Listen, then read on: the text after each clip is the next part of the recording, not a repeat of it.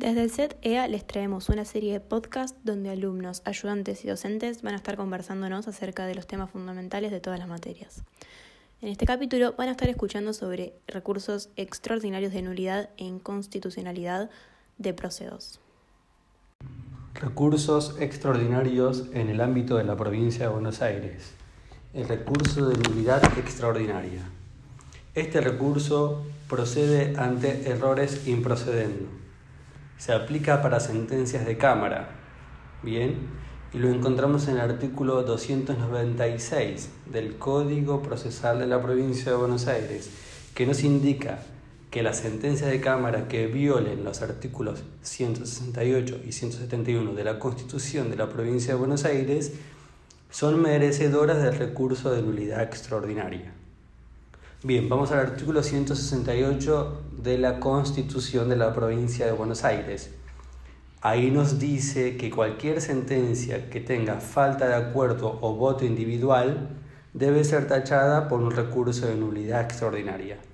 El artículo 168 dice, los tribunales de justicia deberán resolver todas las cuestiones que le fueren sometidas por las partes en la forma y el plazo establecido por leyes procesales, o sea, el artículo 196.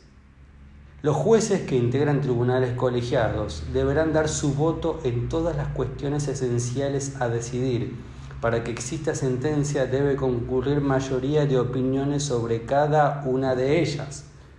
Bien, este artículo 168 hay que atarlo al artículo 15 de la Constitución de la provincia de Buenos Aires, que nos afirma que es competencia de la Constitución de la provincia de Buenos Aires la tutela judicial efectiva.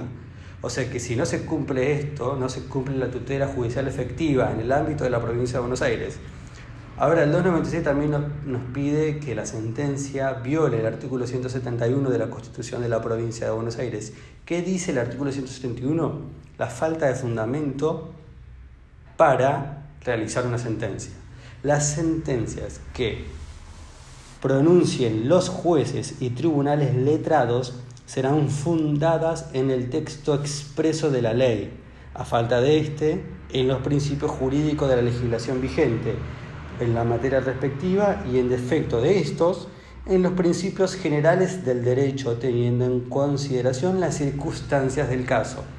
O sea que para que proceda el recurso de nulidad extraordinaria en el ámbito de la provincia de Buenos Aires, es necesario, según el artículo 296 de la, del Código Procesal, que falten el acuerdo o el voto individual del 168 de la Constitución y la falta de fundamento del 171 de la Constitución. Es la concurrencia de estos dos artículos de la Constitución. Generales, eh, aspectos generales del recurso de nulidad extraordinaria. No tiene límite de monto, o sea que por cualquier caso una sentencia puede llegar a ser tachada de nulidad extraordinaria. No requiere depósito, como el recurso de inaplicabilidad de la ley.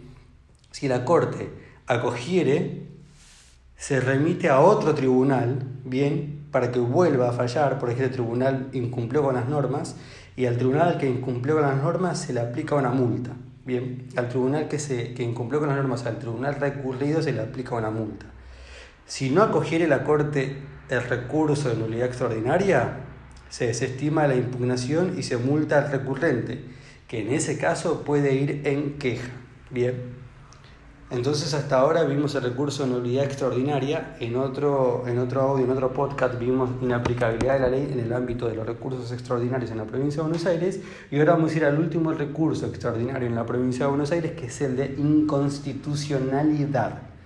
Bien, y a este recurso lo encontramos en el artículo 299 del Código Procesal de la provincia de Buenos Aires que nos dice que procede contra sentencias definitivas de jueces o tribunales, recuerden que en el ámbito de la justicia laboral son tribunales colegiados, de última instancia, si en el proceso se haya controvertido, y atención porque acá está el kit de la cuestión, la validez de una ley, de un decreto, de una ordenanza municipal o de algún reglamento interno contra la constitución de la provincia de Buenos Aires y en este caso haya prevalecido la ley, el decreto o la ordenanza en detrimento de la Constitución. ¿Bien? O sea, cuando están en conflicto la Constitución de la provincia de Buenos Aires y alguna otra norma de jerarquía inferior y se tuvo prevalencia por la, por la norma de jerarquía inferior, bien, en esta contradicción se puede imputar un recurso extraordinario de inconstitucionalidad. Vamos al 279 que ya lo citamos para recursos de inaplicabilidad. El plazo son 10 días a partir de que se tiene notificación de la sentencia, la forma es por escrito y la presentación se hace ante el tribunal que dictó la sentencia que se va a recurrir. Este recurso requiere un examen previo, ¿bien? Primero, que encuadre en el artículo 299 que acabamos de citar, que proceda contra sentencia definitiva de jueces o tribunales de última instancia, si en el proceso se haya controvertido la validez de una ley, decreto, ordenanza o reglamento contrarios a la Constitución de la provincia de Buenos Aires. ¿Bien? Eh, bueno, en la sentencia que se controvierta la ley o el decreto, la ordenanza o la regulación, tengan primacía estas últimas, sino la Constitución, y, y, lo último de requisitos es que sea interpuesto en términos, sea antes de que venzan los 10 días de plazo. El trámite es como el artículo 278, el de la sentencia definitiva, siempre contra sentencias definitivas. 280 es el domicilio tiene que estar registrado en La Plata, ¿bien? ¿Sí? Fijado en el domicilio de la Corte de la, Corte de la Provincia de Buenos Aires. ¿Qué pasa con la sentencia? Declarada su resolución impugnada, declarada, perdón, si la resolución impugnada contradice a la Constitución, bien, y le es al recurrente, se revisa esa sentencia. Si no lo hace, se deniega el recurso y corre con las costas de este trámite el recurrente. Repetimos lo que anteriormente dijimos, este recurso de nulidad extraordinaria no tiene límite de monto y no requiere depósito. Bueno, hasta acá fueron los dos recursos eh, extraordinarios, de nulidad extraordinaria y de inconstitucionalidad. El SED-EA siempre te acompaña.